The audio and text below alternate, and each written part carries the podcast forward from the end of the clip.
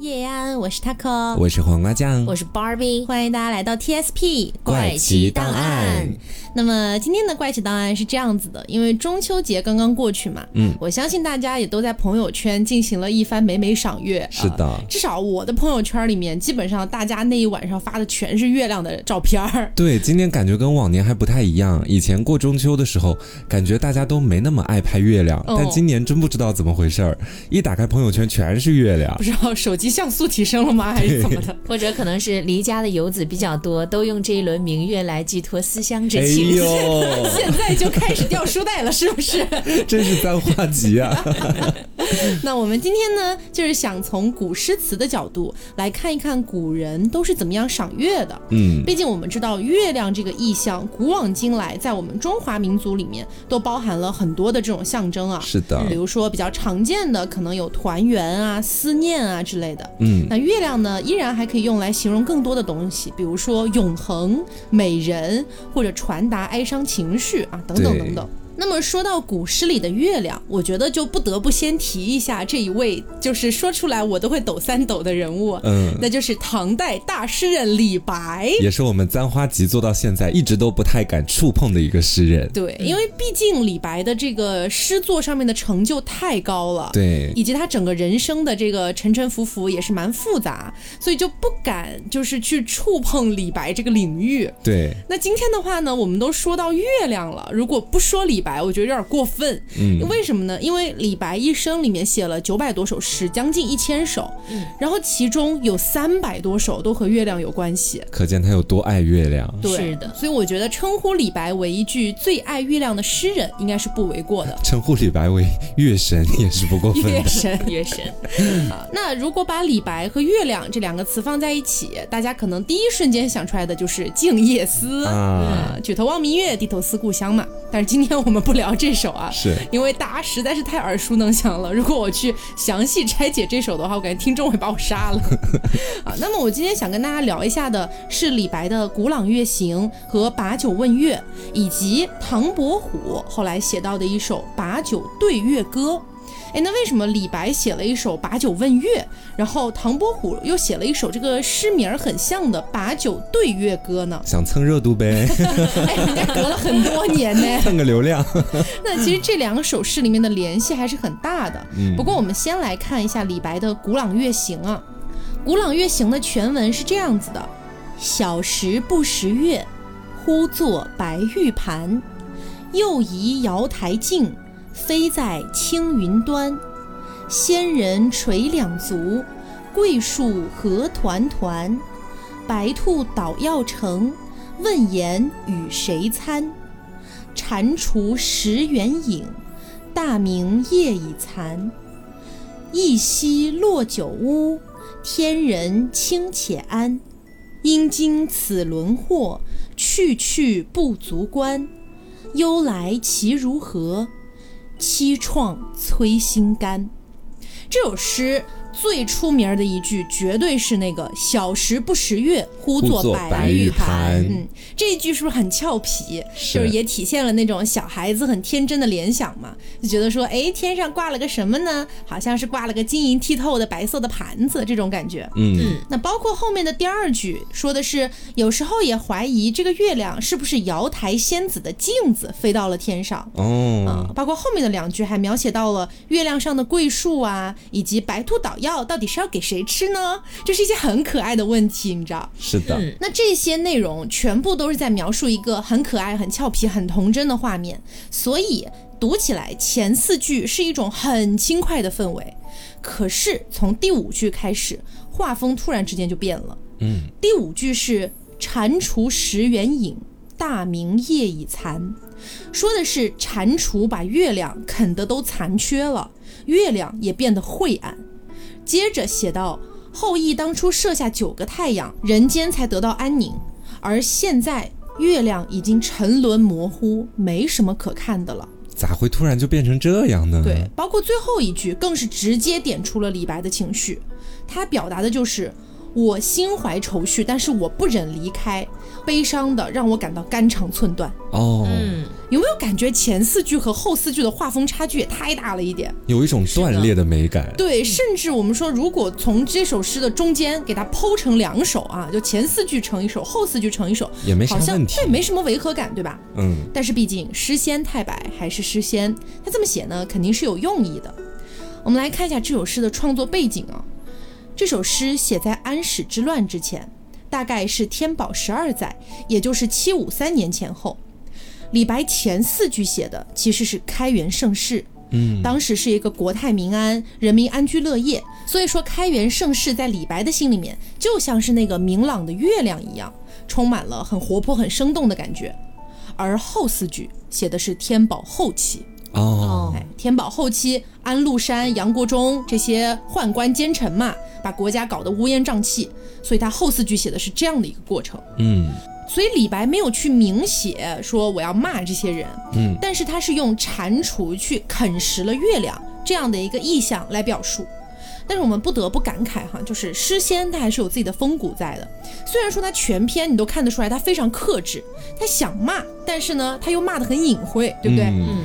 他没有去直指当时朝廷存在的问题，可是他最后一句还是忍不住去写出了自己的这个愤怒和悲伤的情绪，也就是那一句“忧来其如何，凄怆摧心肝”。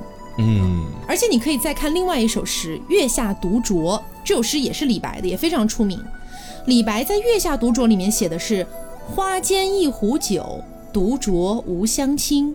举杯邀明月，对影成三人。”月下独酌的创作时间是天宝三载，也就是七四四年前后，大概是在前一首那个《古朗月行》的九年前。写月下独酌的时候，李白虽然当时也是一个官场失意，他固然也很苦闷，但是他看见月亮写下的诗是“我举杯邀请明月，来跟明月一起喝酒作乐”，嗯，证明这个时候他其实还是向往着光明的。那如果说一首月下独酌还不够证明的话，李白还有一首诗可以佐证，那就是把酒问月。把酒问月这首诗的全名叫做《把酒问月》，故人贾纯令于问之。这个故人贾纯令于问之是什么意思哈？就是我查了很久，没有查到比较官方的一个注解。但是呢，以我粗略的这个古代汉语水平，嗯，我去翻译一下，大家可以理解为我的老朋友贾纯让我帮忙问一下。嗯，问什么呢？这个问之其实就是代表月亮代词嘛，代表就是我的老朋友让我帮忙问一下月亮这些问题，大概这么个意思。那这首诗的原文是：青天有月来几时？我今停杯一问之，人攀明月不可得，月行却与人相随。皎如飞镜临丹阙，绿烟灭尽清辉发。但见萧从海上来，宁知晓向云间没。白兔捣药秋复春，嫦娥孤栖与谁邻？今人不见古时月。今月曾经照古人，古人今人若流水，共看明月皆如此。唯愿当歌对酒时，月光长照金樽里。那么这首诗啊，它的一个创作年代其实是不太可考的，但是目前有说法认为就是天宝三载，也就是七四四年和月下独酌是同一年创作的。嗯嗯，不知道大家注意到了没有啊？这首诗里面也写到了一些意象，玉兔捣药啊，还有月亮皎洁如明镜啊，以及这个嫦娥孤单了跟谁作伴呢？这样的一些问题。哦，这些神话一样的意象哈，但是你看七四四年的李白。他通过这些非常接近的意象，联想到的是，哎呀，我们今天的人们看不到古时候的月亮，但是古时候的月亮却依然用月光照耀着今天的人们。嗯，而古代的人们和今天的人们，大家都会像流水一样消逝，但是我们看到的永远都是同一轮月亮。是，包括他最后得出的感慨也是，希望我以后当歌对酒的时候，月光能够长久的洒在酒杯里面。这么一说，其实还有点浪漫的感觉在里面，非常浪漫，非常豪放，而且充满了希望。嗯，但是你再去回望一下一开始的那一首《古朗月行》，他用到的这些意象其实是非常接近的，对不对？什么玉兔捣药啊，哎，嫦娥跟谁作伴呢？玉兔捣药给谁吃呢？就这样的一些问题，但是他联想到的完全不一样。也就是说，同样的意象下，在不同的时代背景里面，李白联想到的内容是截然相反的。嗯，包括诗作所呈现出来的氛围也是不一样的。所以从这两首诗，我们能再一次印证到李白写下《古朗月行》这个时候的他心里面的悲怆。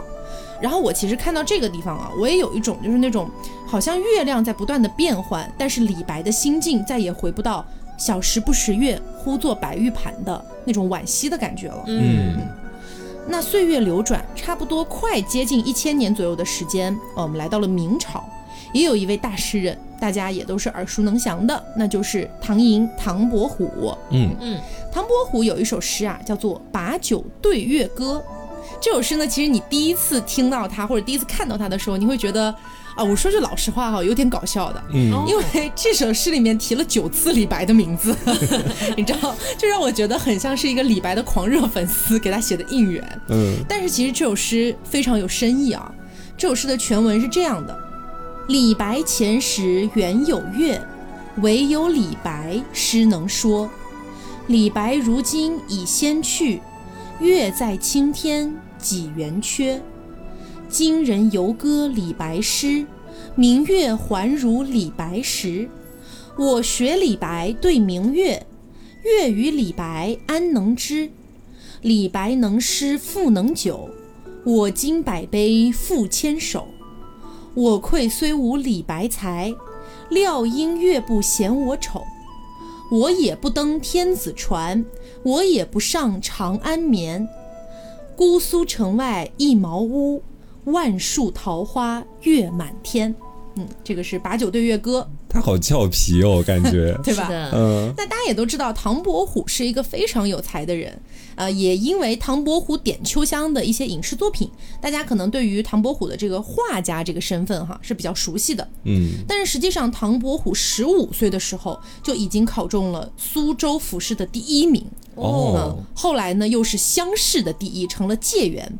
那这样的一个大才子，他本来有很多很多建功立业的好机会的，但是却因为弘治十二年，也就是唐伯虎二十九岁的时候，他被卷进了一个科举舞弊的案子，导致他后半生都是一个仕途不顺哈。嗯但其实说起来呢，也是福祸相生吧。虽然说他后半生确实是过得可能稍微潦倒了一点点哈，但是如果说他当时真的进入了这个仕途的话，我们今天可能就看不到唐伯虎的这些非常清新脱俗的作品了。嗯嗯当时啊，唐伯虎乡试第一，拿了解元之后，第二年，他和一个同伴徐经两个人一起进京参加会试，结果两个人考完试了之后，被人举报了，说主考官给唐伯虎和徐经两个人提前透题了。哦怎么回事呢？原来是唐伯虎和徐经啊，他俩不是要进京赶考嘛？那进了京城之后呢，他俩确实去找过主考官，主考官的名字呢叫做程敏正。因为这个程敏正啊，写文章写得特别好，然后在官场上呢也有一定的地位。于是唐伯虎和徐经两个人就各自花钱请教了程敏正一些问题，但是呢，当时被一些有心之人留意到了，所以肯定是要搞点事情的。嗯那么他俩真的作弊了吗？按照记载啊，当时并没有能够找到任何作弊的证据，但是也没有办法证明主考官没有偷题给他俩，哦，也就是说不清楚了。那当时居然是一罪从有了，三个人直接下大狱。不久之后，主考官程敏正愤恨到发病去世，包括徐晶也郁郁不得志去世了。嗯嗯这件事的主人公里面就只剩下唐伯虎了，而唐伯虎也不能做官了，所以唐伯虎呢就回到了苏州的一片桃林里面，建了一个小茅屋自己住。哦，这才有那个最后两句。对，那包括几年之后啊，宁王招贤纳士，他找到了唐伯虎。唐伯虎一开始很开心啊，觉得说，哎，我终于有这个机会去表现我自己了，对吧？嗯。但是唐伯虎很快就发现宁王居然有谋反之心，没办法，哎呀，唐伯虎又是一个装疯卖傻啊，最终才摆脱了这件事情，又回到了桃林。那前面说到的那首《把酒对月歌》，就是在唐伯虎后来建造的这个桃花庵写下的。嗯所以我们能够很清楚地感受到唐伯虎把自己和李白的遭遇狠狠共情了。不过，唐伯虎在同一时期写下的另一首啊《桃花庵歌》，其实这一首呢，才是我更加喜欢的唐伯虎的作品。非常非常的出名，然后在这里呢，就完全是一个私心，可能跟月亮没有什么关系，但是要分享一下，真的太喜欢这首诗了。这首诗的全文是这样的：桃花坞里桃花庵，桃花庵里桃花仙，桃花仙人种桃树，又摘桃花换酒钱。酒醒只在花前坐，酒醉还需花下眠。花前花后日复日。酒醉酒醒年复年，不愿鞠躬车马前，但愿老死花酒间。车尘马足贵者去，酒盏花枝贫贱缘。若将富贵比贫者，一在平地一在天。若将花酒比车马，他得驱驰我得闲。别人笑我太疯癫。我笑他人看不穿，不见武林豪杰墓，无花无酒锄作田。就是这首诗，为什么我特别喜欢？就是它给我一种很强烈的那种淡泊名利、归隐田园的感觉。对，而且你知道，我第一次看到这首诗的时候，当然我知道大家最熟知的一定是那一句“别人笑我太疯癫，我笑他人看不穿”嘛。嗯。但实际上，在我年纪很小的时候，大概是一个小学、初中的那种年纪，我其实还并不了解这样的一句诗，它是哪一首诗里面的这一句。你懂我的意思吗？只是觉得朗朗上口。对，我只是知道有这么一句诗，但是我并不知道它整首是什么样的。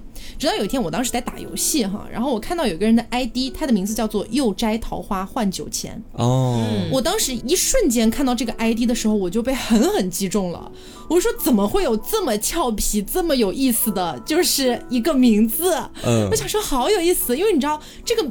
太生动了，就会给我一种好像有一个桃花仙，然后他每天没事儿就待在自己的桃花林里，他想喝酒了，他就摘一些桃花出去卖，然后回来换酒钱继续喝酒，就是一种很悠然自得的感觉。然后我就去搜索了一下这样的一句，就是又摘桃花换酒钱，呃，到底是出自哪里？我才知道哦，原来是唐伯虎的这首《桃花庵歌》。是，我觉得唐伯虎写的诗和其他诗人真的不太一样，嗯，他有很强的一个个人色彩。对，而且我前面会觉得说，是不是？唐伯虎他先前的人生已经经历了很多东西，比方是说他从小的时候就特别有才，嗯，但是又经历了舞弊的案件，他好像有一点看淡名利了，因为这件事情。对，在之后他就觉得说什么功名利禄啊，什么其他的东西啊，都比不上我在山林里面隐居所得来的快乐。嗯，我觉得这种超脱世俗的感觉，才给了他这种完全不一样的诗词风格。对，所以其实唐伯虎因为这首诗，他会给我一种很强烈的，就是。是，真的很有一种桃花仙人的感觉。嗯，他住在自己的桃花林里，住在自己的可能没有那么金碧辉煌的桃花庵里，但是他过着的那种比较清新脱俗的生活，我觉得应该都还是有很多人会向往的。嗯。所以其实唐伯虎的一生啊，你虽然说中间经历了那个不好的事情啊，他导致无法做官，仕途就是等于说完全没有掉了。但是如果他没有经历这件事情，他可能就写不出《把酒对月歌》以及《桃花庵歌》这样的一些非常非常好的诗作了。嗯。所以呢，怎么说呢？就是每一个诗人的际遇和他最终创作出的这个作品，肯定是有很大的关系的。对的，嗯，好的啊，那下面呢，我来给大家分享一下吧。啊，其实这首诗呢，也是跟我今年的中秋的心境有点相似啊，就是有一点点想家啊，因为毕竟在就是异乡已经比较多年了，已经很多年没有跟家里人一起度过中秋节了。嗯，但是呢，那天我是到西湖去看月亮了，哎。然后那天呢也是跟朋友一起，但是呢还是有点想念家中的亲人，嗯。啊，那么我就来给大家分享一下这首古诗，叫做《中秋月十轮双影转庭梧》啊，他是宋朝的一位诗人，叫做晏殊，他写的。是这样子：十轮双影转庭梧，此夕羁人独向余。未必素娥无怅恨，玉蟾清冷桂花孤。啊，它是这个样子的。这首诗呢，我刚听来，其实心里是没有太多的感觉。但是，我有一天呢，是在这个呃一个公众号上，我看到了，就是。这首诗的一个分析。他说，中秋佳节呢是一个吉祥团圆的节日，家家户户呢都是充满了欢声笑语的。那这个呢也是让我想到了童年的时候嘛，每次到了中秋节，都是跟家里人一起吃月饼，或者是一起吃一顿团圆饭，就感觉心里是很温暖的。但是自从到了异乡之后呢，哎，就是跟故乡的家里人只能打个电话，看着他们还是和我小时候一样过着同样子的中秋节，我当时心里就觉得有一点难受。十轮双影转庭梧啊，它呢是一轮明月静静地洒下了皎洁的光辉，庭院里的梧桐树轻轻地摆弄着自己的影子，我感觉我就是这棵梧桐树啊，只能跟自己的影子就是作伴。作伴。对，嗯，其实月亮呢每天都在，但是到了中秋节呢，大家就会嗯不由自主地望向月亮啊，回到以前的那样的生活，那么远离家乡漂泊不定的这种心绪呢，就慢慢的从从心底当中啊，就燃起来了。嗯，所以只能一个人坐在灯火阑珊的角落，呆呆地注视着月影的移动。其实这个呢，就有一点在异乡的孤单，也是跟现在像我在节目刚开始说的，就是很多在异乡的人，他们总是会在一些特定的时刻思念自己的家乡。可能在平时生活当中，并没有说，哎，我这个想家乡的这个情绪有多么重，但是一到了这种团圆之际。就突然很想家，比如这几年过年回不了家，或者中秋回不了家，所以我觉得这首诗呢，后来越读我越觉着，尤其最后一句“玉蝉清冷桂花孤”。中秋节嘛，南方的桂花也是蛮多的，杭州也快到了这个桂花的时间了。嗯，所以最后这一句“玉蟾清冷桂花孤”呢，就让我在这种花香当中有思乡，就有一种甜蜜之中带着一点忧愁的感觉。明白，明白。尤其是你刚刚前面说到，有的时候自己人在异乡，会突然在某个时刻想家，然后这个时候你看到月亮的话，你会有一种说不出来的情绪。嗯，就好像我有的时候会特别难过，或者说到中秋节的晚上。我如果还在外面的话，看到月亮的那一刻，我一面会想说自己跟家里人其实都能够看到这一轮明月，对，也算是同时看到。对对对，哎，但是跟我想法一样哎。对，但另外一面又会觉得他们不在我的身边，又会有一种落寞的感觉了。嗯，对，是的，不只是从前，现在也是一样嘛。离别也是蛮多的，我们也要人生当中经历很多离别，但是现在在能团聚的时候，也要经受这种离别，心里就会更加的落寞。嗯。嗯，好，那我接下来给大家讲的这一首和月亮有关的古诗，来自于明代的文学家，名字叫做边贡。嗯，他的《重赠吴国宾》这首诗描述的是边贡的好朋友吴国宾趁着月色坐船回家的时候，边贡对好友所说出来的一些感慨之词。我们可以先来听一听《重赠吴国宾》的全诗是什么样的哈。嗯，《重赠吴国宾》，汉江明月照归人。万里秋风一夜深，休把客衣轻换着，此中犹有帝京尘。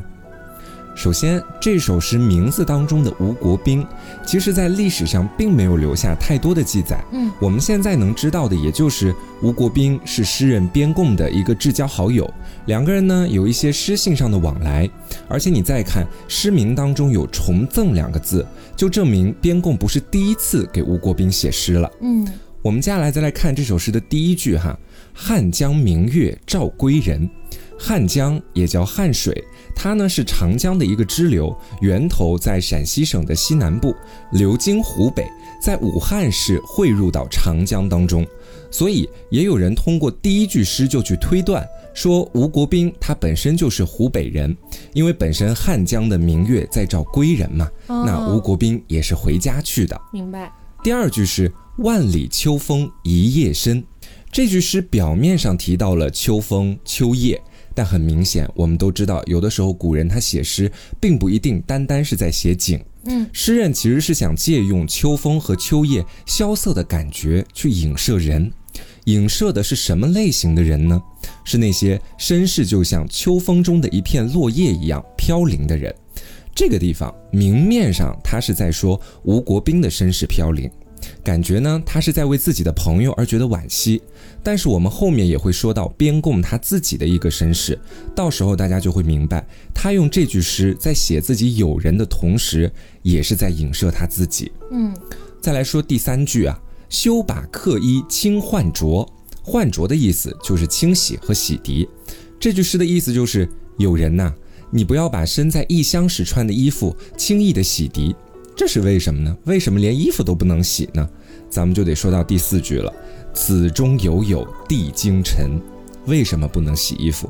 因为你的衣服上有地精的尘土。地精说的就是京城的意思。为什么不能洗衣服呢？因为你的衣服上有地精的尘土。那些尘土是我们两个人友谊的见证呐。哦，讲完了这四句，我们大致就知道边贡想通过这首诗表达的，其实就是他自己和吴国斌两个人的友情非常的深厚。嗯，还有就是对彼此的人生啊、仕途啊，感觉到深深的惋惜。而且我们还能够通过这首诗的前两句里面的一些用词，去补充一些诗里面没有明说的那些细节和场景。这个我觉得就是古诗里面很奇妙的一个部分，嗯，就你乍一读过去，你会觉得我大致理解有一些画面了，但是，一旦你细抠其中的词的时候，你就会发现，诗人好像还在里面埋了一些彩蛋的感觉，嗯嗯。你比如说我们前面提到的“汉江”两个字，其实就是间接的告诉所有人吴国斌的家乡究竟在哪里嘛，嗯。而明月，它所指向的其实还是吴国斌为了回到自己家乡的一种急切的心情。为什么会这么说哈？就是明月高照的夜晚，吴国斌他都没有选择休息，而是一直往家乡的方向奔去，也就是昼夜都不停歇。嗯，以此就可以看出他想要回家的那一种急切的心情。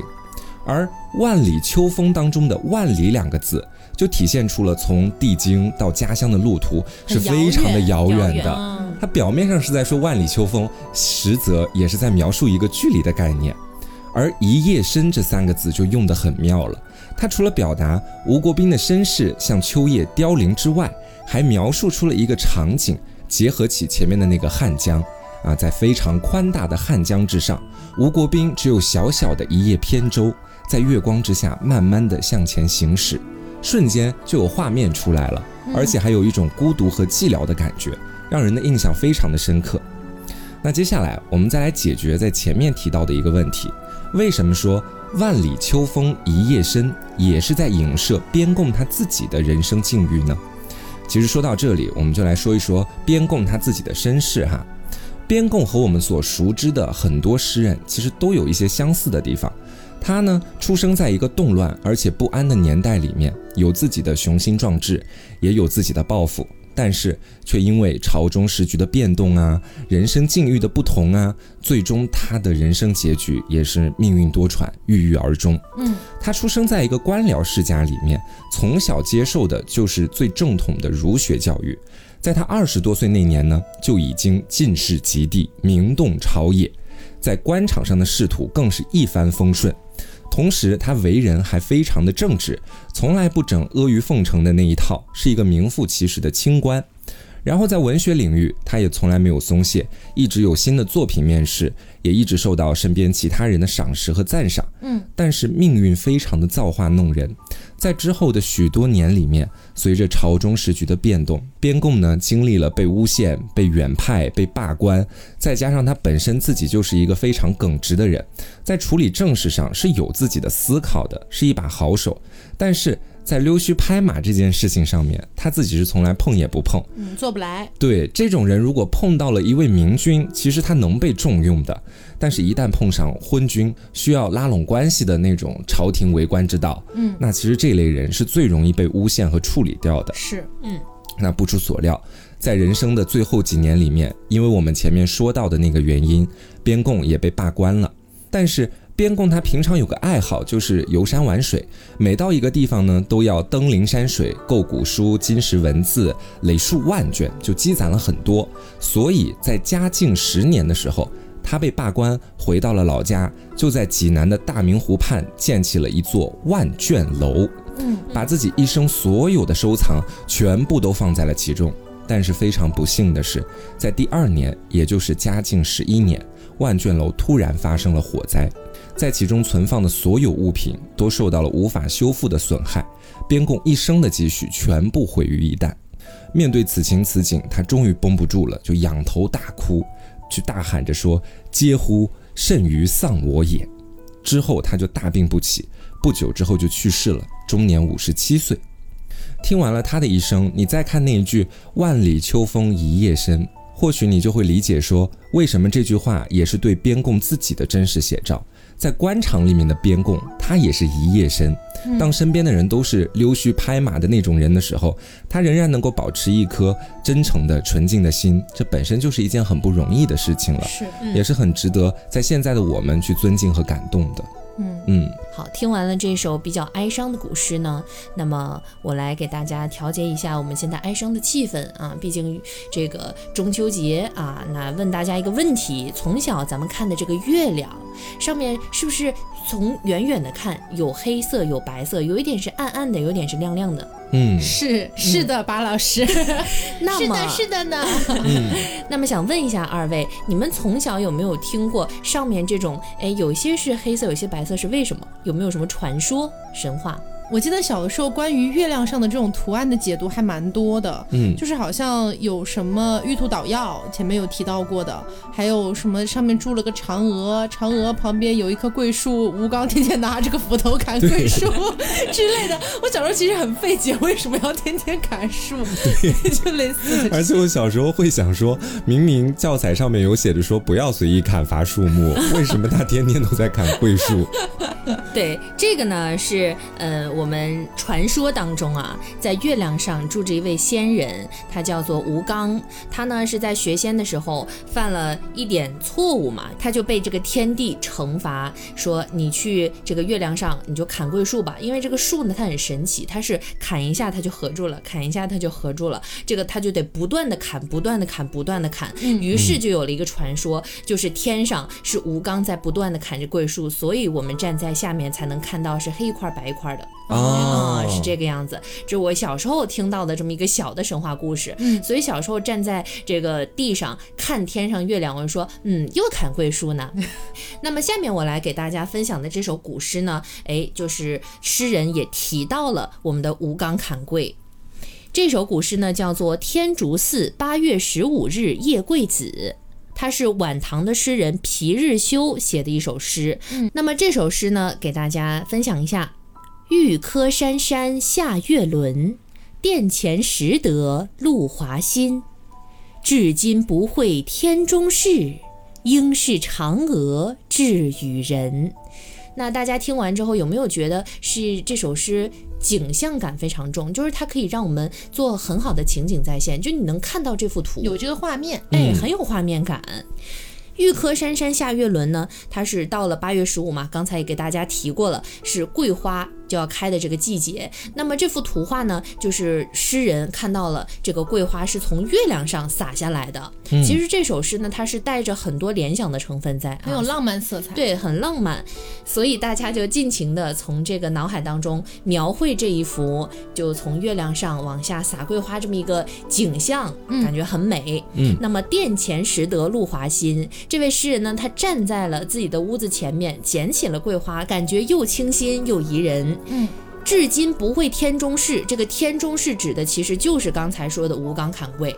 嗯，你看到了晚唐的时候，其实这个传说就已经有了，所以大家知道，就这种传说真的是一直传下来的感觉，也是有这种绵远流长的感觉，很妙。嗯嗯，最后一句“应是嫦娥致与人”，这个诗人呢也是描绘出了一幅说，哎，这个桂花是哪里？应该是嫦娥站在月亮上洒下来的吧？哦，那现在呢，在我的脑海当中，这个图画呢，就是一轮圆圆的月亮，站着一个砍桂树的吴刚，他砍下来的这个桂花呢，洒在了这个地上。但是由于这个地上的桂花比较多，嫦娥呢想要把它洒向人间，于是呢，他就伸出了手，哗一洒，那下面的人呢就能够殿前拾得露华新。我感觉很美，又很俏皮，很诗意的想象哎。对对，这首诗的诗人呢，他叫皮日休，他呢是一个晚唐的诗人。大家都知道，其实晚唐他还是比较动乱的，对吧？但是又能够有这么呃美好的一幅图景，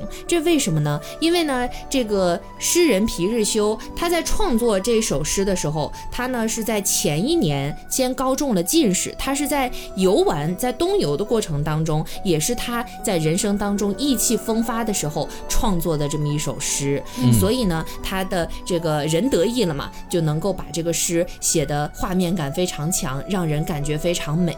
也是在这个中秋佳节给大家描绘这么一幅美好的图景吧。嗯，明白。那我接下来给大家讲的这首诗呢，也来自于宋代的晏殊。芭比第一首讲的诗也是这个作者哈。嗯嗯。我分享的这首诗的名字叫做《寓意》，它还有另外一个名字叫做《无题游碧香车不再逢》。这两个名字字数差的有点远。是啊。这是一首写男女之间相思之情的恋情诗。我们先来看看这首诗的全诗哈，《寓意》。游碧香车不再逢，霞云无际任西东。梨花院落融融月，柳絮池塘淡淡风。几日寂寥伤酒后，一番萧索尽烟中。余书欲寄何由达？水远山长处处同。先来看这首诗的名字哈，前面说到过，叫做寓意。嗯，一般起这种名字的诗都有一个共同的特点，就是诗人会在这首诗里面有所寄托，但是呢，在题目里面他又不明白的告诉你，只给你一个名字叫做寓意。那这种纠结的小情绪就很像在恋爱的时候人们内心的那种小九九，所以一般起这种名字的诗，大部分全部都是写爱情的。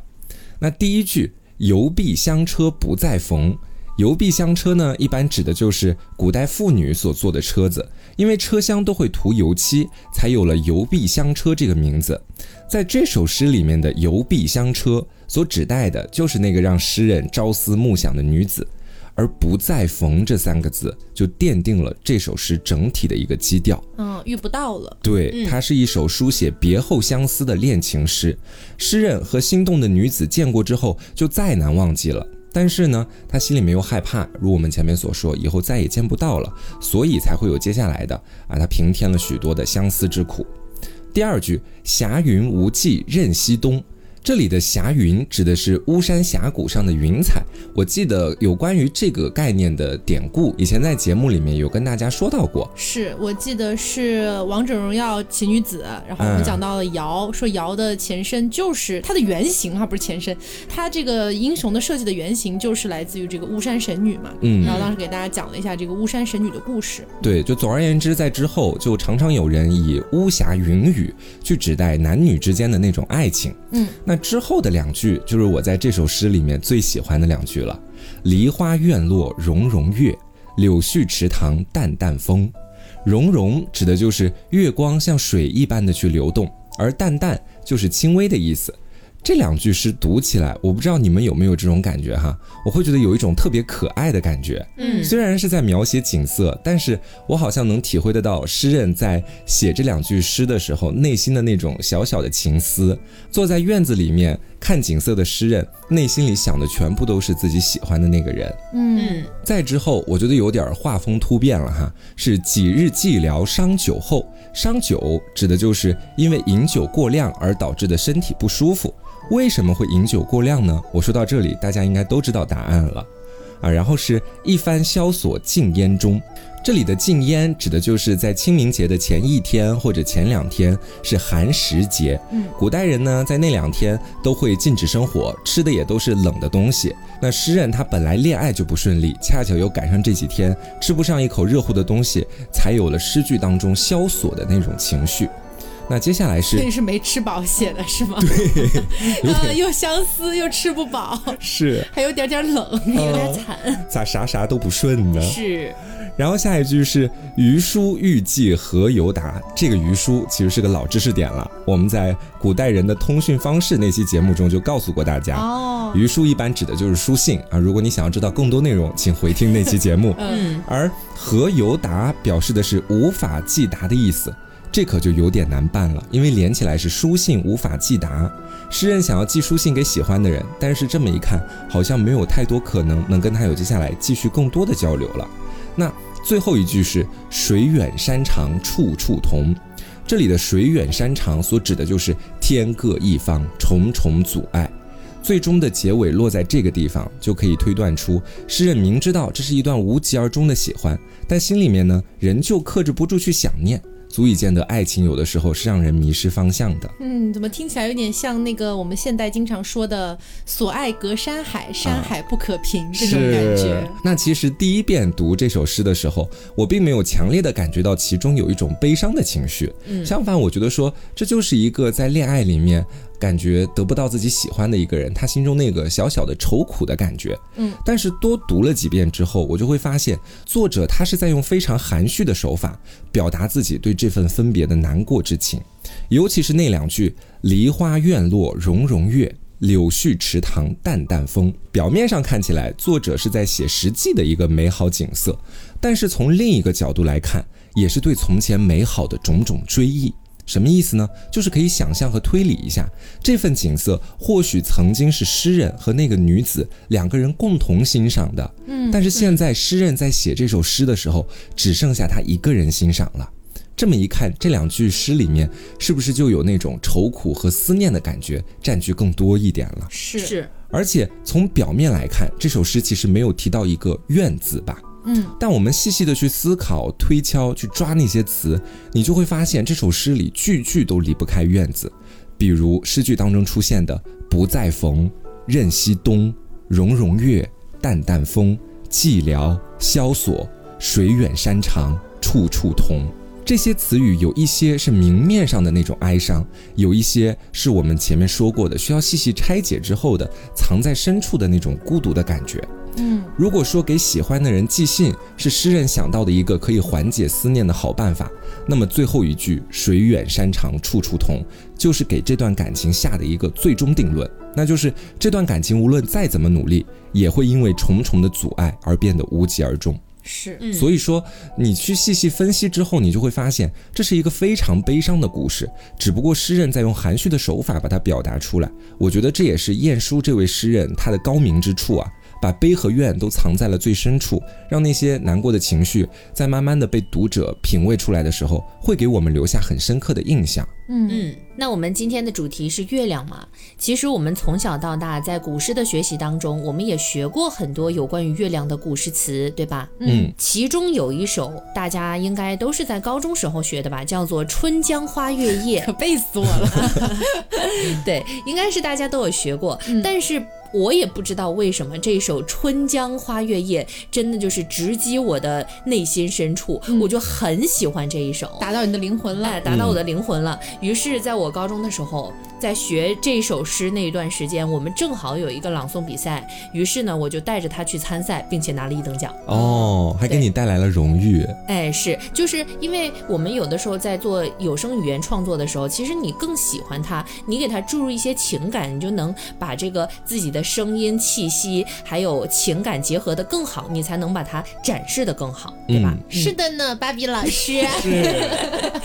那么《春江花月夜》呢，它其实是一。一个乐府无声的歌曲名啊，相传呢它是南朝的陈后主所作，但是原来的词到底是什么，我们现在已经查不到了。嗯啊，那后来呢，我们的。隋炀帝呢，又曾啊做过这个曲子，然后呢，他收到了这个乐府诗集卷四十七《春江花月夜》七篇，其中呢啊就有隋炀帝的两篇。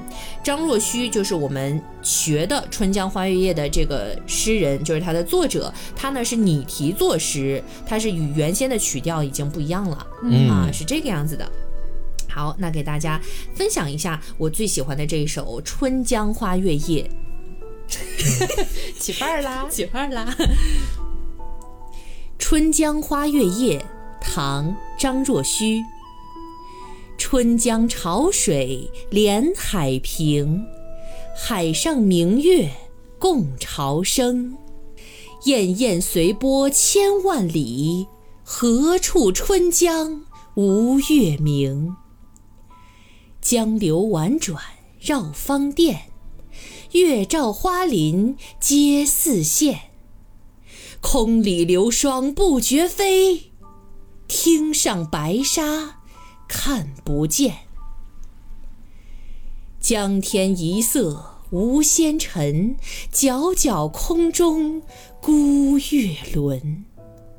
江畔何人初见月？江月何年初照人？人生代代无穷已，江月年年望相似。不知江月待何人？但见长江送流水。白云一片去悠悠，清风浦上不胜愁。谁家今夜扁舟子？何处相思明月楼？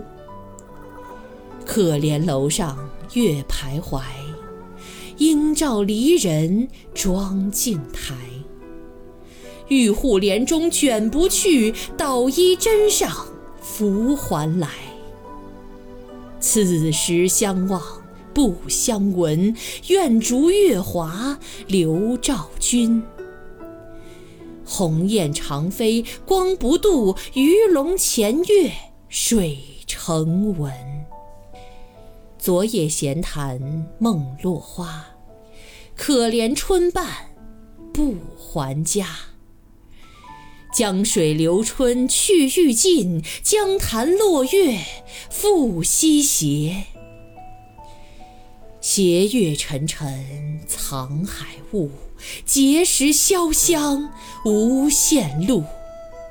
不知乘月几人归？落月摇情满江树。感受到你对这首诗的喜爱了，对，跟前两首读的方式完全不一样。对，毕竟是拿过大奖的作品。也没有啦，因为在这节目上可能就是呃还没有能完全放得开。对，嗯，其中就是呃有一句呢是“江水流春去欲尽，江潭落月复西斜”。这一首呢，我记得之前在。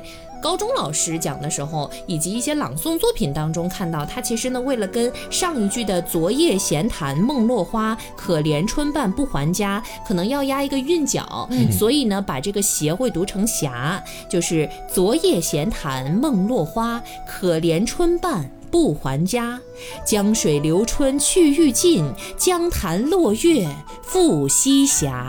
啊，它这个呢，其实在读起来是更押韵的。对，因为这首诗的话，我们肯定在高中都学过。然后我印象里面，我们当初老师教的也是读侠。嗯，但是我们今天去查阅了很多很多官方的这个拼音注解，发现，在官方的正确拼音里面，它标注的就是读邪。嗯，所以刚刚芭比在一开始的深情并茂朗诵的时候，他才是用的邪的这个读音。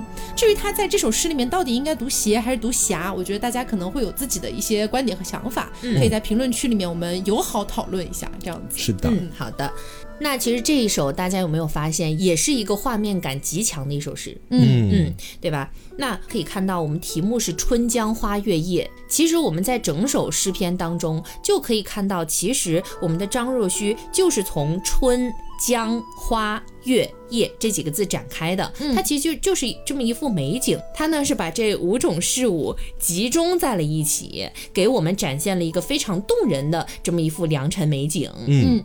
也是呢，它有一个比较奇妙的艺术境界。它呢，虽然我们看起来它是描述了很多都是景色，但其实我们不难发现，它是在第一部分我们讲的很多都是景色，那第二部分呢就是人生哲理，那第三部分它抒发了很多自己的感情。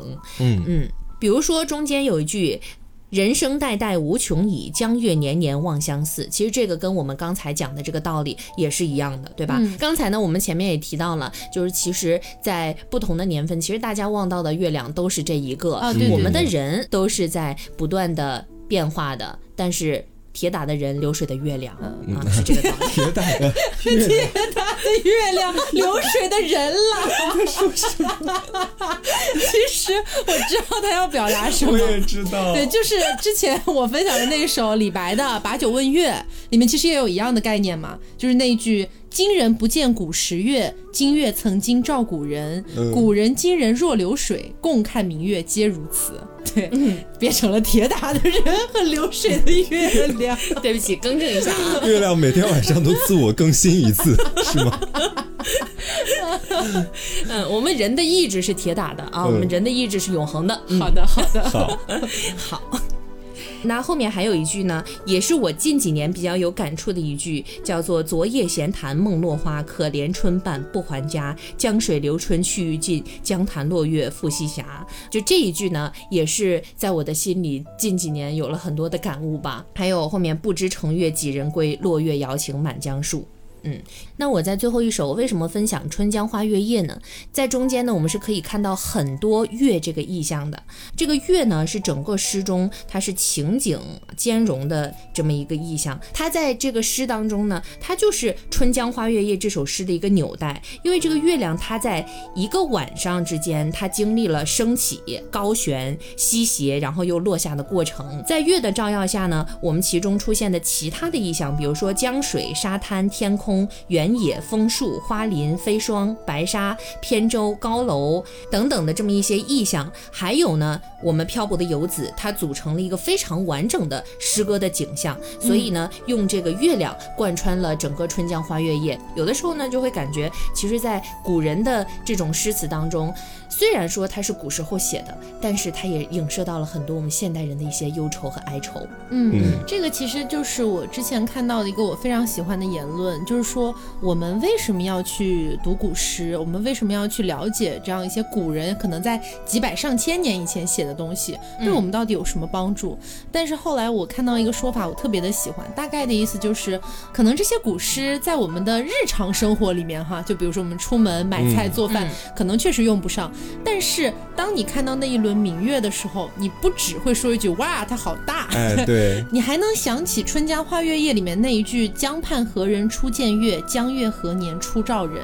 嗯，或者说我们前面提到过的李白的诗也好，边贡的诗也好，他们在自己的一个人生过程里面，因为发生了某些事情，或者感受到了某些感悟，而通过月亮这样的一个意象，写出了这样一首流传了几百上千年的诗，然后在许多许多年之后。后，当我们又看到曾经那个古人也看到过的意象，比如说月亮，嗯，他们当年看到的时候的月亮，肯定跟我们现在看到的时候不一样，但是。某种程度上来说，它又是一样的，因为月亮始终都是那个月亮，它并没有去改变过。所以在许多年后的今天，我们再去读到当年古人写的那些诗的时候，我们从某种程度上来说，也能感受到当初他们的感受。嗯，就这是一种非常神奇的纽带，在我们中华民族的一个发展的过程当中，不仅仅是月亮，我觉得还有很多其他的意象，其实都是这样的。它能从几千年前把那个时候的人们的一些感想，通过诗词的方。式传递到今天来，这个就是我觉得中华文化里面非常妙的一个地方了。嗯，文化瑰宝，对，是的。所以今天的话呢，也是呃，因为刚好是中秋节刚过一两天嘛，所以想到说可以为大家做一下下一次的中秋节的预备。嗯，就比如说明年的中秋节，你可能还是会拍月亮，但是下一次的朋友圈配上的文案，可能就能换成某句古诗了。嗯，是这样子的。好，那么我们今天的节目差不多就是到这里，也希望大家能够喜欢，以及呢。大家如果有自己非常喜欢的写月亮的这种诗词的话啊，也非常欢迎大家在评论区里面留下来。虽然说中秋已经过了一两天了，但是我觉得还是可以在这里，我们继续去赏一赏这一轮明月。嗯嗯，好，那么我是 Taco，我是黄瓜酱，我是 Barbie，那我们下周再见，拜拜。